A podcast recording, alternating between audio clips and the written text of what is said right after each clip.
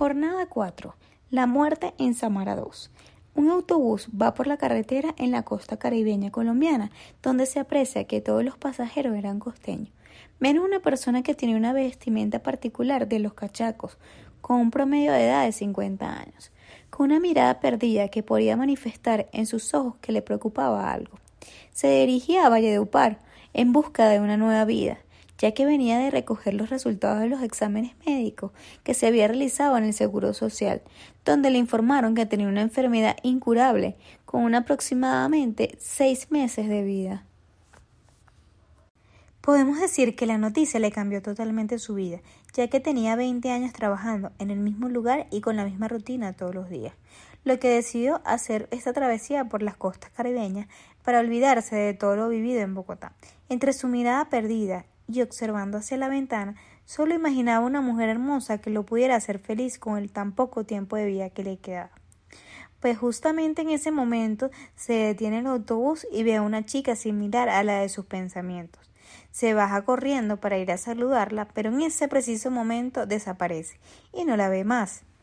El autobús donde estaba ya había seguido su camino. Él decide caminar por el pueblo y buscar un lugar donde quedarse, encontrando un hostal donde decide tocar la puerta y lo recibe la chica de sus sueños. Tras el impacto de esta hermosa joven, él le comunica que desea hospedarse y la chica le informa a la señora dueña del hostal, quién era la tía. La señora Lina le hace una serie de preguntas para tener claro a quién le está dando el hospedaje. La señora era ciega, por lo que la joven era los ojos de la señora Lina. Sin embargo, la joven había sido precisamente una esclava de su vida y era algo que no quería vivir más. El hombre y la chica tienen un pequeño amorío, donde deciden irse juntos con el dinero de la tía y vivir aventuras como el hombre le había contado al momento de conocerse. Se citan una noche en un lugar específico para fugarse juntos, pero el hombre jamás llegó a la cita. La muerte le ganó a la muerte. El triunfo de la vida. En la búsqueda de algo para comer, el hombre ingresa a un restaurante donde se encontraba aquella mujer de nuevo. Ella, en una discusión con quien es su patrón, decide lanzar al suelo los platos, esta reacción deja completamente boquiabierto a aquel hombre. El sueño de este hombre, y por el cual realizó este largo y tedioso viaje en bus, simplemente fue el hecho de conocer el mar. Pero justo en ese instante, cuando sus pies rozaban el agua y él se encontraba frente al imponente azul del Caribe colombiano, en su mente solo pasaba una simple pregunta. ¿Y ahora qué?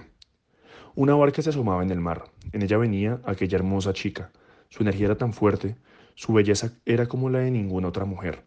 Tanto así que al caminar todos se quedaban mirándola atentamente. Él se da cuenta que ella lo mira mucho, pero realmente no es por atracción, sino por aquella vestimenta de cachaco con la que cargaba a este individuo. Enseguida hay una fonda. El hombre entra y se da cuenta que hay solo una mesa ocupada por cuatro hombres, que risas y gritos se encuentran tomando cerveza y jugando dominó. El hombre busca una mesa retirada de ellos y se sienta. Aquella mujer se acerca y en un tono agresivo le dice que solo hay pescado frito para comer. El hombre asiente, y ella se da a la tarea de traerle la comida.